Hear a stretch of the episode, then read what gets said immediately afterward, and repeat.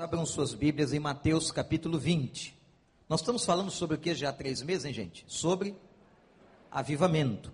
Então eu quero mostrar a relação do avivamento com o serviço a Deus. Mateus 20. Enquanto você abre a sua Bíblia, lembre-se, hoje à noite é festa de novo. Vamos ter batismos. E meus irmãos, vai estar com a gente um coral magnífico da cidade do Rio de Janeiro, de gente de várias igrejas, que é o Vox e vão apresentar um musical belíssimo de Natal, uma grande oportunidade de você trazer muitos visitantes. Não esqueçam que quinta-feira tem quinta mais, Mãe de May Williams vai estar aqui, Ceia do Senhor.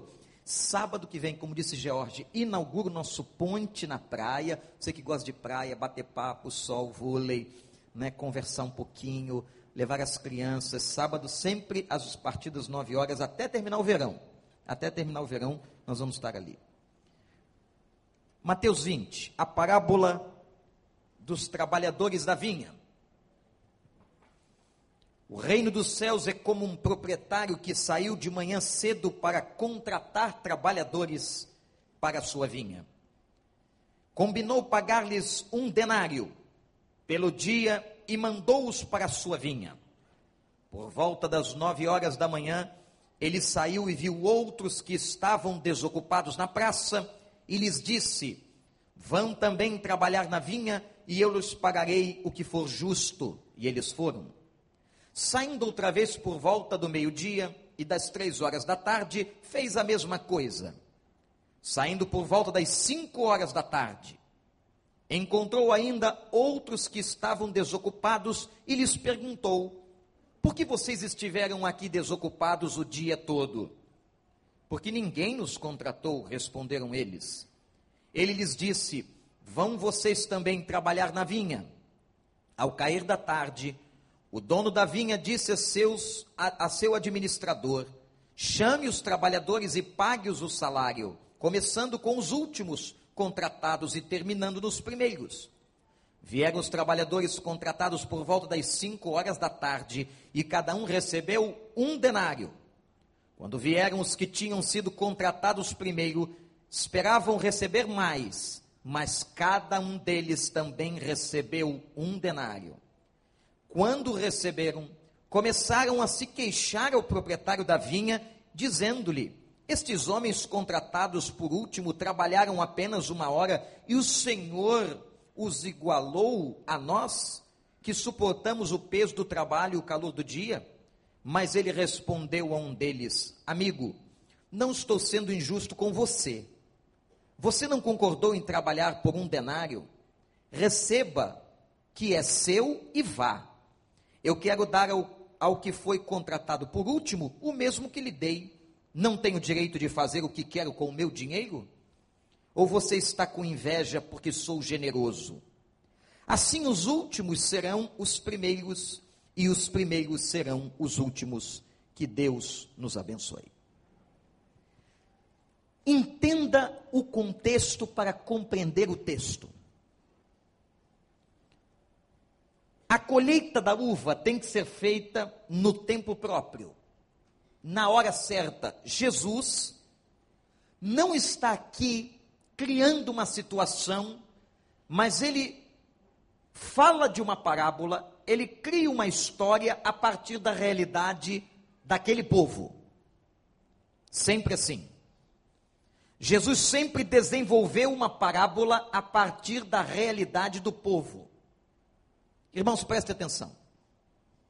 Quando as uvas estavam maduras e prontas para serem colhidas, geralmente isso se dá em Israel no mês de setembro, essas uvas têm que ser retiradas do pé, da parreira, imediatamente. Porque logo depois de setembro chegam as chuvas em Israel e geralmente alagam os campos de parreiras e as destroem. Quem já viu aqui uma plantação de uva sabe o que eu estou falando. As chuvas daquele período iam destruir tudo.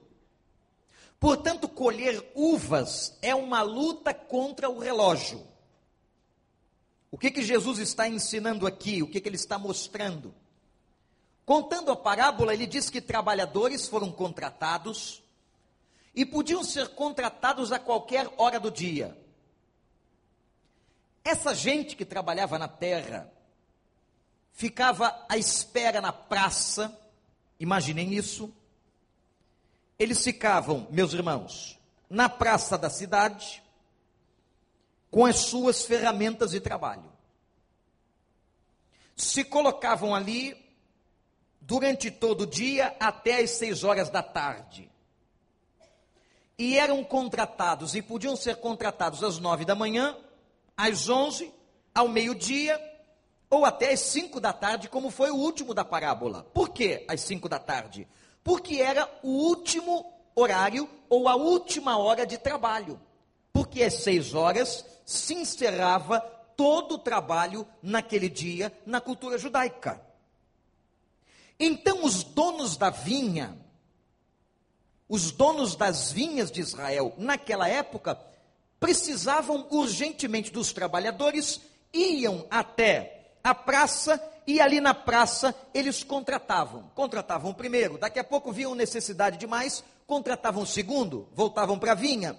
Ao meio-dia tinha mais necessidade, contratavam o terceiro, contratavam o quarto. Às três horas da tarde, precisavam de mais trabalhadores, contratavam o quinto. Às cinco horas da tarde, contratavam os últimos trabalhadores. Jesus diz que nesta parábola, o homem combinou, o senhor da vinha, o proprietário do campo, combinou pagar um denário ou uma dracma para aquele que começou de manhã cedo. E observem na parábola, a sabedoria de Jesus é algo extraordinário, que aos outros ele não combina o salário. Os outros estão tão felizes de serem contratados, porque imagine os irmãos chegar ao final do dia sem trabalho, sem ter dinheiro para levar para casa e os filhos passando fome, porque essa gente que está aqui era a classe mais pobre de Israel. Então alguém os contratou ao meio-dia, às três horas da tarde. Aleluias! Eles não queriam saber nem o que iriam ganhar. Alguma coisa já entraria no bolso deles para sustentar seus filhos. Com os primeiros ele combinou um denário. Um denário, uma dracma, era o valor do salário de um trabalhador do campo por um dia. Uma família de Israel geralmente vivia com um denário por dia. Lembram daquela mulher que perdera a sua moeda, a sua dracma dentro de casa. Por isso que ela procura diligentemente, porque perder um dia de trabalho, faz a conta, divide o seu salário por 30 e vê se é bom perder um dia de trabalho. Você gostaria? Nenhum de nós. Nenhum de nós. Pois bem.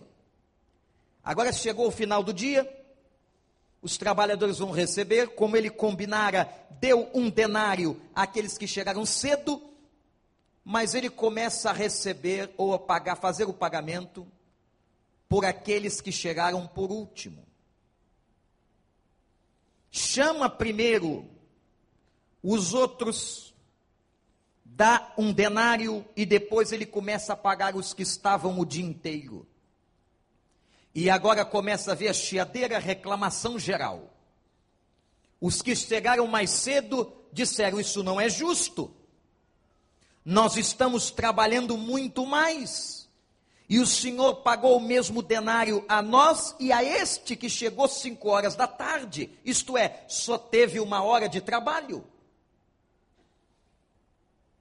Jesus conta que o proprietário perguntou: Vocês estão com inveja? Esta é a palavra.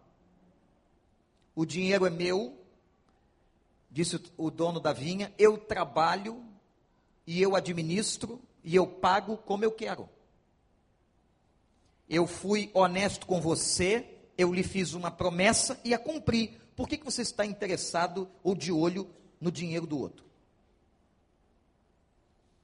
Meus irmãos, esta é uma das parábolas mais lindas do Novo Testamento. E eu quero agora apenas fazer algumas aplicações desta parábola para nós. Você que serve a Deus, você que já colocou no seu coração e tem recebido a voz do Senhor para começar a servi-lo, porque todo crente deve e tem que servir a Deus, não há coisa mais gostosa.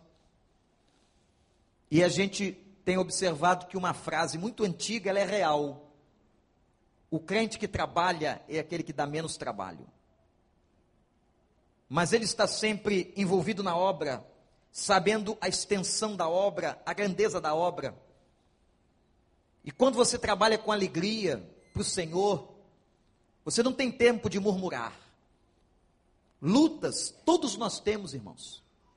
Quem aqui não tem luta? Quem não tem dificuldades no seu trabalho secular, na sua casa? Todos nós. As lutas não são desculpas para que nós não sirvamos a Deus. Os nossos problemas não são desculpas para que nós não sirvamos a Deus. E atenção, igreja, nenhuma outra pessoa. Fico às vezes impressionado com algumas pessoas que dizem assim: eu vou largar o serviço de Deus porque Fulano, porque Cicrano, porque Beltrano brigou comigo. Você não está trabalhando para Deus por causa de Fulano ou de Cicrano. Você está trabalhando para Deus porque é para Deus. Então não é o outro que deve fazer você se afastar do serviço de Deus. Isso é uma grande artimanha do inferno. Guarde isso no seu coração. Quais são as lições desta parábola que Jesus conta? Primeiro, a justiça de Deus é diferente da justiça dos homens. Os que chegaram depois tiveram o mesmo valor daqueles que chegaram antes. Isso tem uma lição importante para nós, sabe por quê, gente? Tem pessoas na igreja de Deus, e eu não estou falando só do recreio, que acham que porque estão há mais tempo na igreja, elas têm alguma regalia. Porque elas estão há mais tempo servindo ao Senhor, elas deveriam receber um salário maior. Não. O que Jesus está mostrando aqui é que todo trabalho para Deus é valorizado por Deus. Deus valoriza a cada um e ele julga pelo coração. Ele não julga necessariamente pela produção, ele julga pelo coração. Vou lhes dar um exemplo. Há pessoas que vão para os campos missionários em lugares e terras muito difíceis e áridas, que às vezes levam 5, 7, 10 anos para batizar uma pessoa. E por que juntas missionárias os mantêm no campo? Porque a ferição do trabalho não pode ser medido pelo número de batismos e de almas. É muito mais abrangente do que isso, é implantação do reino, é pregação do evangelho, é influência naquela cidade, naquele país. O que Deus está interessado é medir e apurar o coração das pessoas. Portanto, se você está trabalhando para Deus agora, ou já trabalha há 10 anos, Deus valoriza o nosso coração, a nossa dedicação, a nossa entrega a Ele. E lhes digo mais, irmãos, é por isso que Deus abençoa as novas gerações. Nós temos a tendência nós mais velhos, de acharmos que as novas gerações não sabem fazer, têm menos experiência do que nós. Isso tudo pode ser verdade. Tudo isso pode ser verdade. Mas não quer dizer que Deus não esteja aceitando o serviço da nova geração, o trabalho da nova geração. Hoje nós vemos crianças trabalhando para o Senhor, juniores trabalhando para o Senhor, adolescentes trabalhando para o Senhor, jovens trabalhando para o Senhor e com muita alegria e Deus certamente muito feliz de ver corações entregues, corações dispostos a servi-lo. Interessante nesta parábola, e eu me lembrei quando estava lendo do ladrão da cruz. É uma comparação interessante, porque uns podem dizer assim, mas eu, Senhor, fui tão obediente, a vida toda o Senhor me salvou pela graça. Mas este homem que está pendurado no madeiro, diz a Bíblia que era um assassino, um criminoso tão difícil que foi crucificado fora da cidade, com os pés levantados da terra, para não contaminar a terra. Como é que o Senhor pôde salvar este? Da mesma maneira que salvou a cada um de nós, pela graça. A salvação não é mérito nosso. Ele salva você que se converteu há muitos anos atrás e vai ter 40, 50 anos de vida cristã, mas ele salva aquele que está no leito de enfermidade e se arrepende dos seus pecados e aceita Jesus como Salvador. A mesma graça que atingiu você, atinge essa pessoa, porque a graça é de Deus. A justiça de Deus não é a nossa justiça.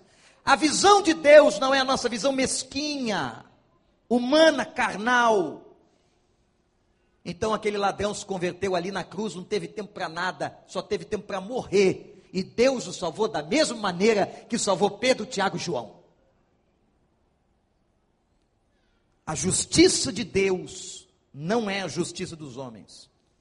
E aqui no texto a gente encontra um pecado muito claro que todos nós temos que tomar cuidado. Todos nós.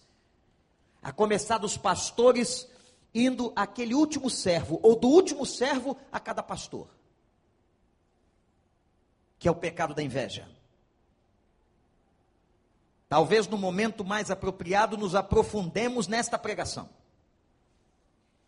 Mas passo a citar o fato porque é algo que tem destruído muitas igrejas, equipes de ministério, o problema de nós termos inveja do outro, no lugar que o outro está, das coisas que o outro tem. A inveja é uma praga que está na carne humana, e só se vence a inveja que está na minha e na sua carne com o poder do Espírito Santo. Se você não tem o poder do Espírito Santo, atuando de uma maneira completa, numa vida avivada, entregue, você vai ter esse gen que está aí na sua vida espiritual e eu na minha, que chama-se inveja. E nós começamos a invejar o outro, o que o outro fez, o que o outro faz, o que o outro tem. Isso não vem de Deus, atrapalha a obra de Deus e destrói a igreja de Deus. A inveja é um sentimento carnal. Carnal. E que todos nós temos que lutar com ele, porque a inveja está aí, aí na sua carne, está aqui na minha carne. E Jesus, contando esta parábola, fala para aquele, aqueles trabalhadores: vocês estão com inveja de quê? Se o dinheiro é meu, eu pago como eu quero. A justiça, a minha justiça não é a sua justiça. Segunda coisa que nós aprendemos nessa passagem, nesta parábola, é o amor de Deus. Os rabinos diziam assim: alguns entram no céu apenas por uma hora. É verdade. Apenas em uma hora, e por uma hora de vida na terra, são capazes de aceitar a sua salvação. E Deus os recebe porque Deus ama. É um amor incompreensível.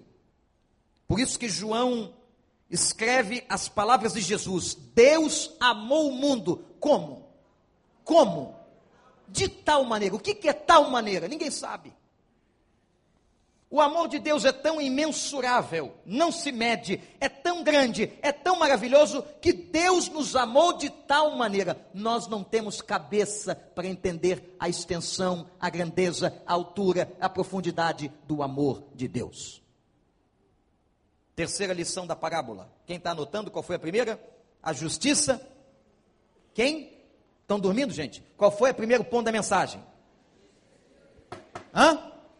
A justiça de Deus. Segundo, o amor de Deus. O terceiro, anote aí. A ínfima compaixão de Deus. Nada mais trágico do que um trabalhador chegar em casa, ver os seus filhos e não ter levado dinheiro algum para casa. A estima é afetada, o desperdício daqueles trabalhadores, dos seus talentos, trabalhadores com as, com as suas enxadas nas mãos, mas sem trabalho. Alguns estão com as enxadas nas mãos, sem trabalho, porque querem. E não porque não haja lugar para trabalhar, mas porque não querem trabalhar. E Deus sabe quem fica com a enxada na mão, guardando a enxada. Eu me lembro daquele texto da palavra quando os judeus foram para a Babilônia, e numa grande oportunidade evangelística deles anunciarem o Deus de Israel, eles penduraram as harpas nas árvores. Muita gente pendurando suas harpas nas árvores. E não adianta que não há qualquer desculpa que você possa dar a Deus. Ah, Senhor, eu pendurei minhas harpas nas árvores porque eu estou passando um momento difícil, porque eu briguei com não sei quem, porque eu estou passando uma crise no meu casamento, porque todas as coisas que você disser a Deus não justificam as suas harpas nos salgueiros. Trabalhar a Deus e para Deus é terapêutico. É tão maravilhoso obedecê-lo que é terapêutico.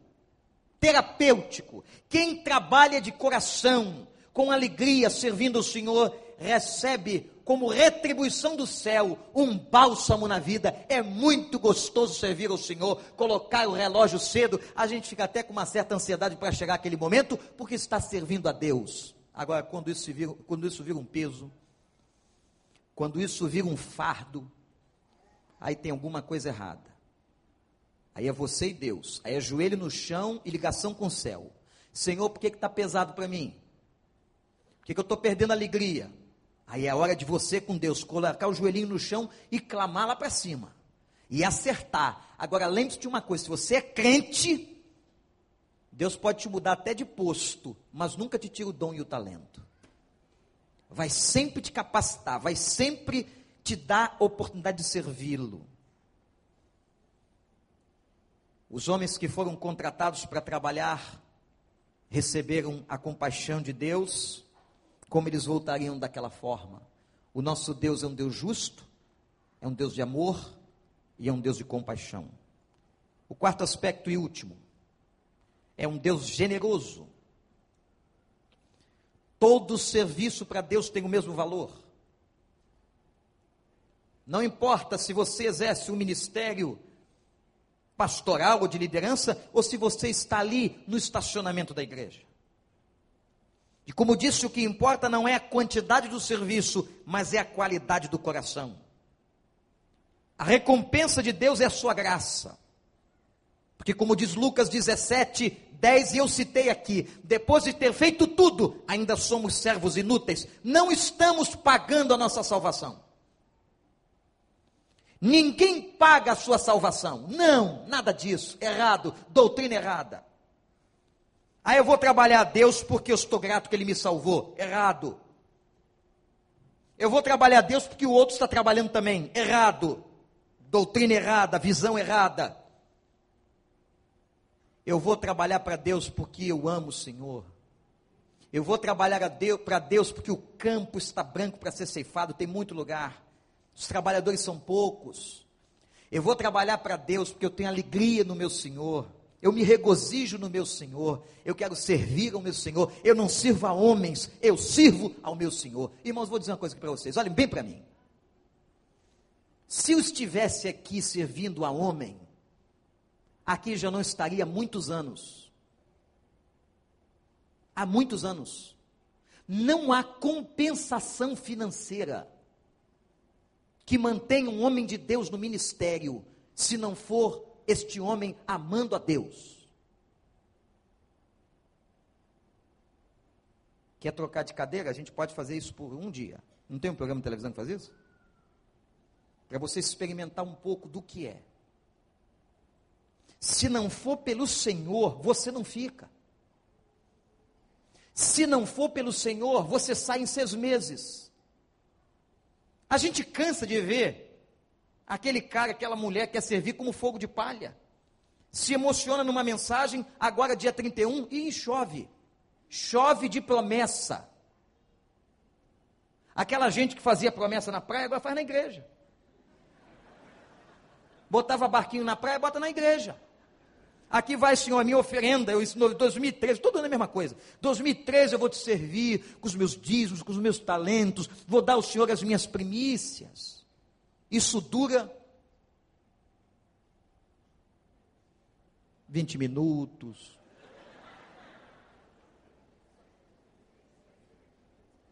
No ano seguinte a pessoa faz de novo.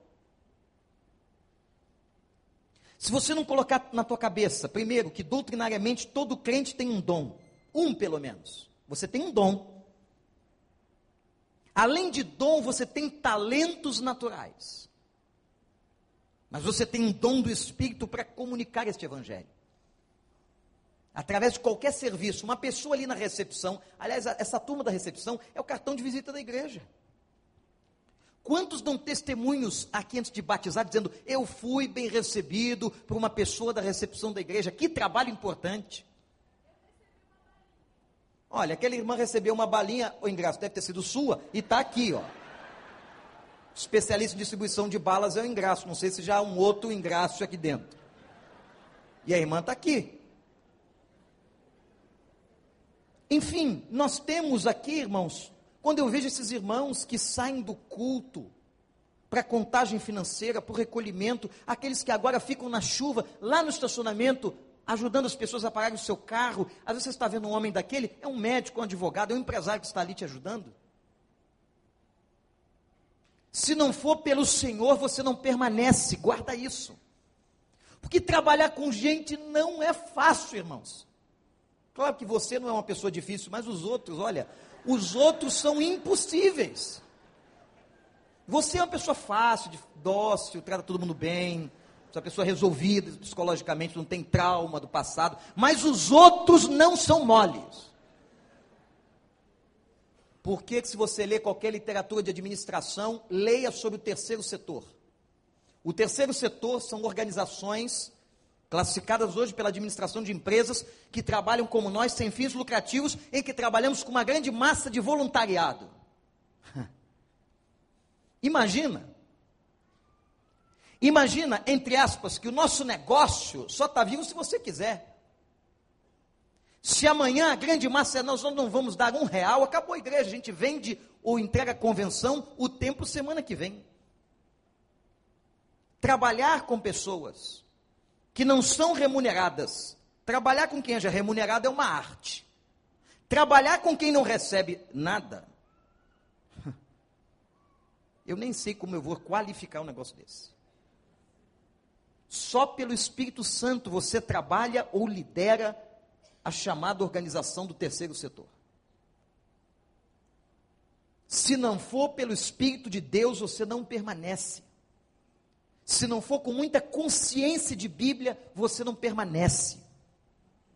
E olha, o diabo vai o tempo todo tentar obstacular a obra da igreja, vai colocar coisas na sua frente, vai colocar irmãos para aborrecer você, vai colocar pessoas para jogar minhoca na sua cabeça, circunstâncias, problemas em casa, é tanta coisa que o inimigo vai usar, vai oprimir você para que você não sirva a Deus, porque ele sabe que uma igreja servindo a Deus é uma potência do Senhor e do poder de Deus. A nossa igreja, eu tenho repetido isso aqui, e lhes afirmo como pastor desta igreja, nós temos potencial para fazer muito mais do que fazemos. Se nos despertarmos coletivamente, se cada um assumir, vocês acham que nós estamos clamando por avivamento por quê? Que nós reconhecemos hoje, atenção, nós reconhecemos hoje que estamos num nível inferior ao que deveríamos. De repente não era para termos mais de 3.500, mas éramos para ter mais de 10.500, eu não sei, atingindo de uma maneira maior, entrando nessas comunidades, nesses condomínios, ter, sei lá, 1.500 PGs, enfim. A hora que nós nos conscientizarmos do nosso potencial, não apenas humano, mas que vem de Deus, e formos fiéis a Deus, obedecemos a Deus nos nossos dízimos, nós temos condições de fazermos muito mais. Mas Jesus disse: Olhem, os campos estão brancos para serem colhidos, mas os trabalhadores são poucos. Tem muita gente que pendurou suas harpas nos salgueiros, estão nas praças segurando suas enxadas, e quando são convocados para o trabalho, não querem trabalhar. E é uma, uma classe, irmãos. Talvez esta é a que mais doa o meu coração vou lhes fazer uma confissão. Eu não lembro de tê-la feito em outro momento. São de pessoas que olham para a igreja, e para uma igreja grande, e veem potencial para elas ganharem dinheiro. Isso me arrebenta. A Bíblia diz: digno é o obreiro do seu salário. Mas há pessoas que veem a igreja apenas como potencial de aumentar os seus negócios ou de se dar bem de alguma maneira financeiramente. Tivemos casos, por exemplo, na época que estávamos em construção ou em outros momentos, de pessoas que se aproximaram de nós para vender isto ou aquilo, mas que quando a obra acaba nunca mais voltam e nunca mais sentam no banco da igreja. Isso talvez seja o que mais dou o coração de um pastor e com certeza o coração de Deus, porque Deus conhece o coração.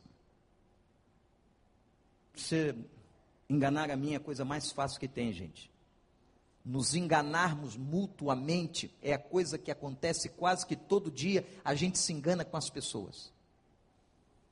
Mas a Deus ninguém engana. Deus sabe qual é a intenção. E lembre-se de uma coisa, irmão: a recompensa de Deus é pela graça de Deus. É Deus que sabe qual será o galardão de cada um. Eu não estou nem preocupado, nem um pouco preocupado com essa doutrina do galardão.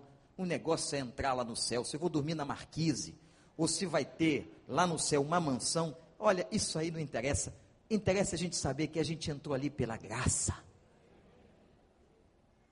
Porque tem gente que ainda, além de querer ser salvo, ele quer exigir um lugar bom. E está na Bíblia. Uma mãezinha, uma mãe a gente entende. Senhor, eu só quero pedir uma coisa muito simples ao Senhor. Eu tenho dois filhos, coloca uma à direita de Jesus e outra à esquerda. Não é uma coisa simples. Não, mas ali é de Abraão. Tira Abraão, Senhor. Deixa meu filhinho. É gente boa. Não, o outro lado é de Moisés. Não, tira Moisés. Não, Elias, bota Elias lá atrás. Gente, isso não é preocupação de gente séria. Louve a Deus se você vai dormir na marquise do céu. E diga assim, aleluias, porque eu entrei pela graça. Eu não era nem para estar aqui. Gente que se aborrece por tantas bobagens na obra do Senhor, tanta imaturidade, tanta falta de visão de reino, de perspectiva, de trabalho do Senhor, tanta bobagem, que às vezes isso só atrapalha você. Eu me lembro que quando, lendo a Bíblia, preguei um sermão sobre isso, quando Judas traiu Jesus. Ficaram onze, mas não podia. Porque a ideia eram doze. Havia toda uma questão bíblica por causa das doze tribos de Israel. As doze tribos de Israel no Velho Testamento simbolizavam o povo de Deus. E deveriam haver doze tribos, ou a imagem de doze apóstolos, que pudessem dar origem à igreja. Então faltava um. O outro traiu Jesus e se enforcou. E há um texto da Bíblia que diz assim: que outro ocupe o seu lugar. Meu irmão, minha irmã, a obra de Deus não para porque você parou. Um dia, pastor Wander vai, como muitos outros foram. E o bastão é passado a uma outra liderança, e a obra de Deus continua. Nesse aspecto, nós não somos essenciais e nem exclusivos. Cada um tem o seu perfil, cada um faz a obra de acordo com o seu perfil. O espírito do profeta é sujeito ao profeta. Agora, você não faz, outro fará. Não estou dizendo que é o caso de ninguém que está aqui, mas eu já encontrei momentos de pessoas fazendo alguma chantagem, tipo fazer beicinho com um pastor. Ah, pastor, estou tão zangado que eu vou embora, eu vou largar tudo. No início a gente ora, conversa com a pessoa, tenta mostrar a palavra, o que, que diz a Bíblia. E se o beicinho continua muito, que outro ocupe o seu lugar. A obra de Deus não para porque você desiste. Graças a Deus que a obra de Deus depende de Deus. Ele levanta quem quer, onde quer e como quer. Então, olha, não faz beicinho não. Hein? faz o seu trabalhinho, que já é uma honra, uma alegria.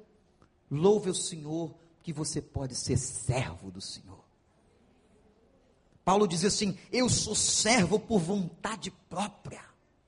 Eu escolhi servi-lo.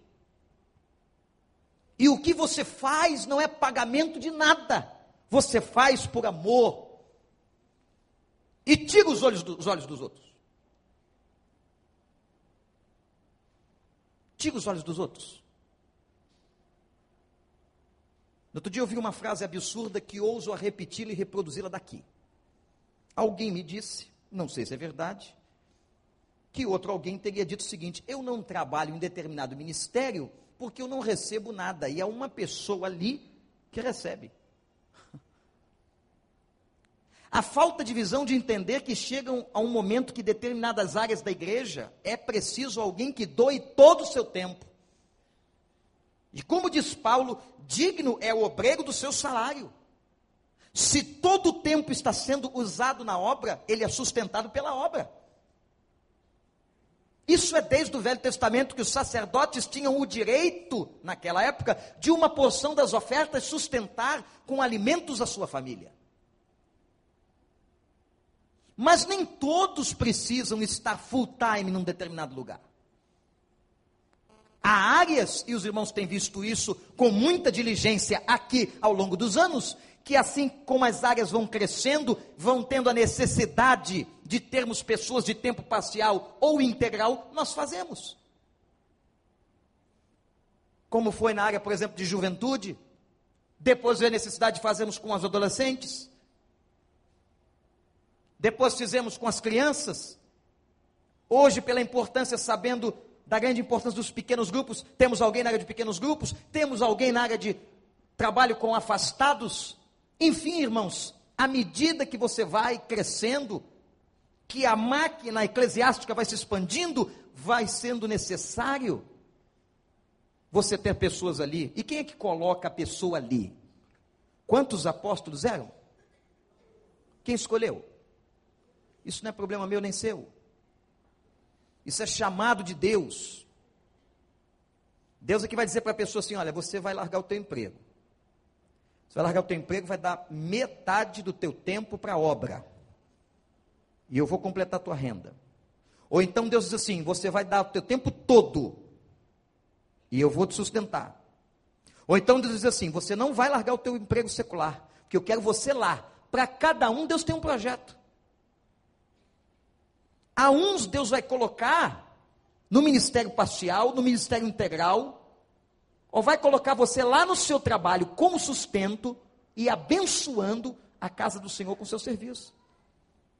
Claro que o seu serviço à medida daquilo que você pode.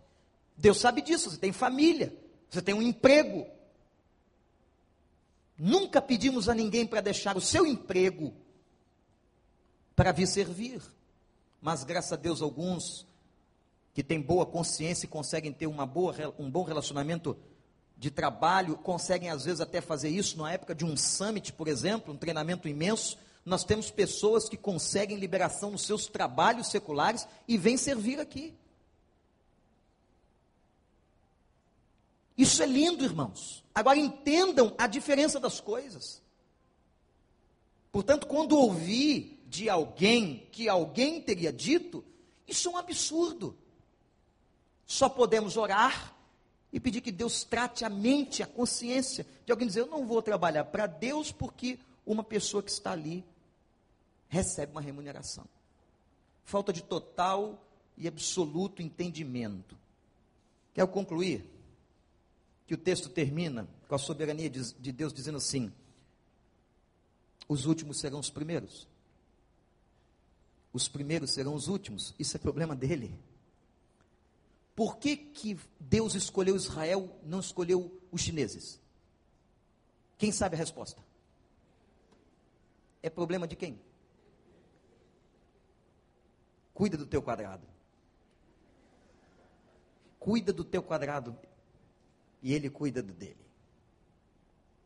Há coisas que nós não temos que nos envolver. Temos que só dizer: Senhor, minha vida está em tuas mãos. Muitos que recebem às vezes, eu vou dizer isso aqui, grandes recompensas humanas, podem ocupar lugares de servo no reino.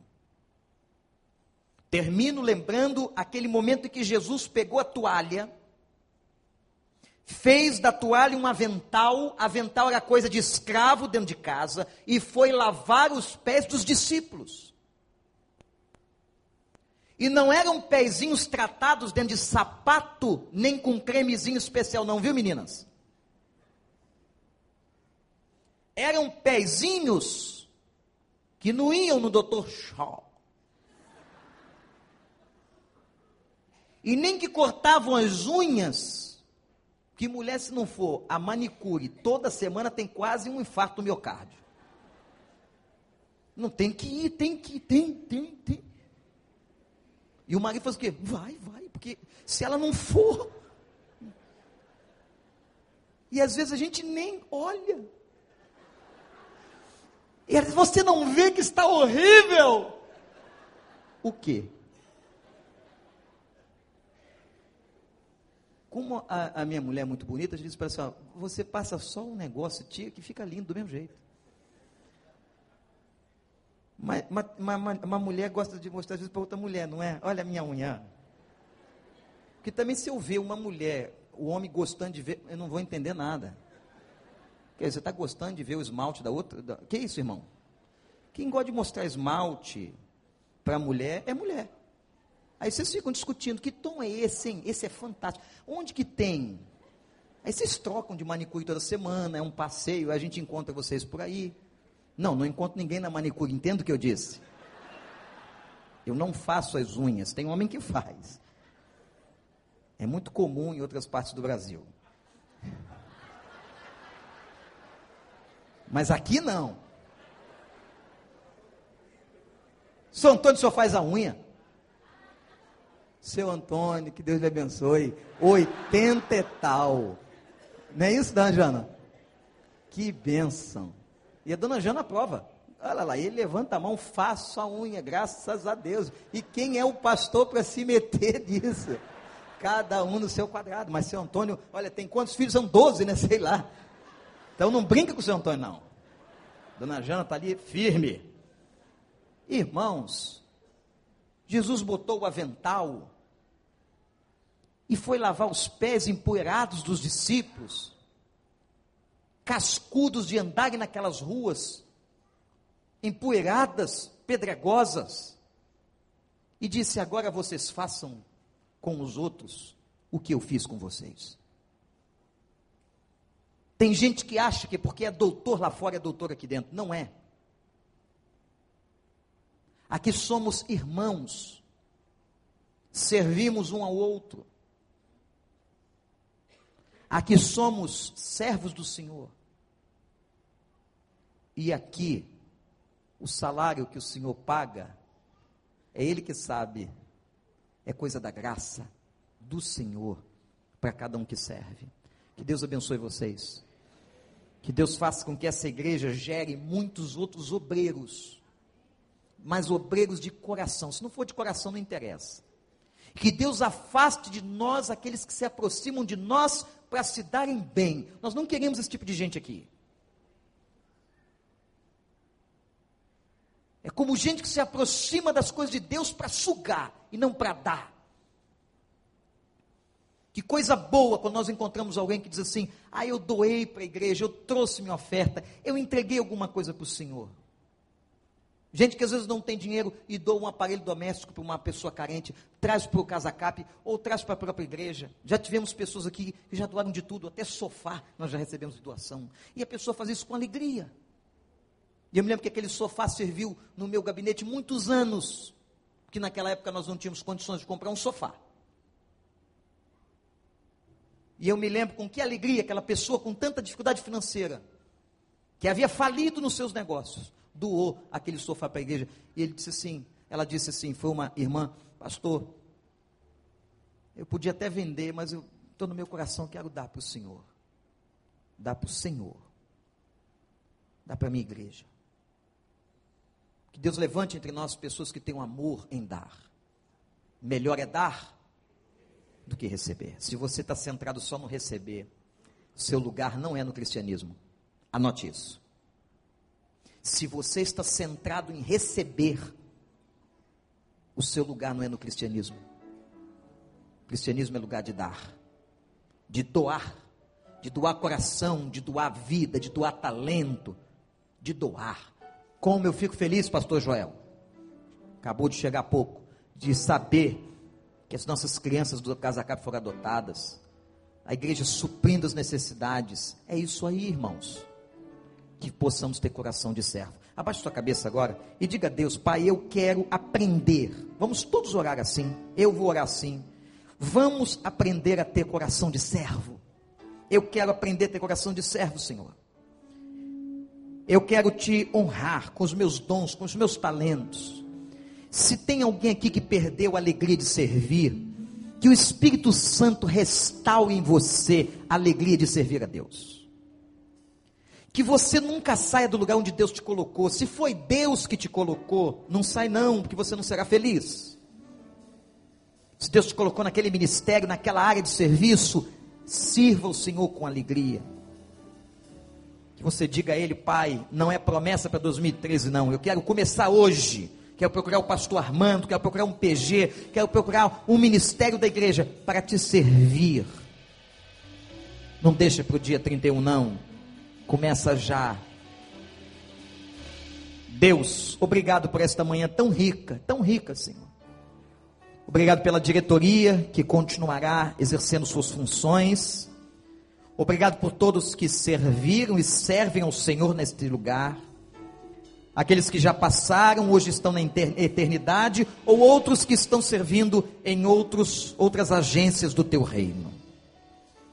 Pai, eu te louvo pela vida desta igreja e te suplico que o Senhor nos dê compromisso, visão, para que possamos dar, que não haja inveja entre nós, que não haja disputa, partidarismo, mas que haja o teu amor e alegria de ser servo do Senhor.